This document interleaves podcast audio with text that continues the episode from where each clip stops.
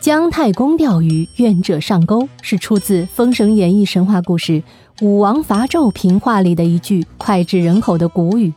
那位用直钩不挂鱼饵垂钓的姜太公，在等愿意上钩的鱼自己上钩。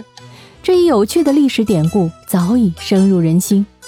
而这句“你连鱼都放过了，就不能放自己一马”，是出自2020年的电影《姜子牙》。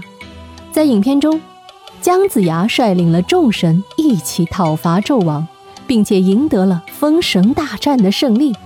但是因为姜子牙的一时疏忽啊，没有干净利落的将妲己斩杀，使得狐妖被放，引起了昆仑的大乱。犯下大错的姜子牙被赶下了昆仑山，不仅在众神之间失了威信，更是被百妖唾骂是败类。受尽冷落、失败与质疑的姜子牙坐在江边垂钓，就连申公豹都看不下去了，上来劝慰了这句：“你连鱼都放过了，就不能放自己一马？”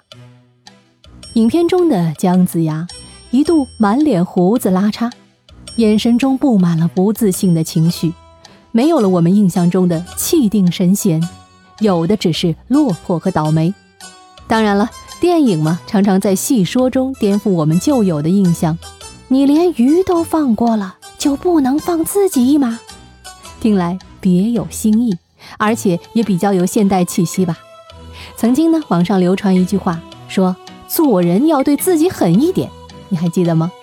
如今啊，我们不妨换作：你连鱼都放过了，就不能放自己一马吗？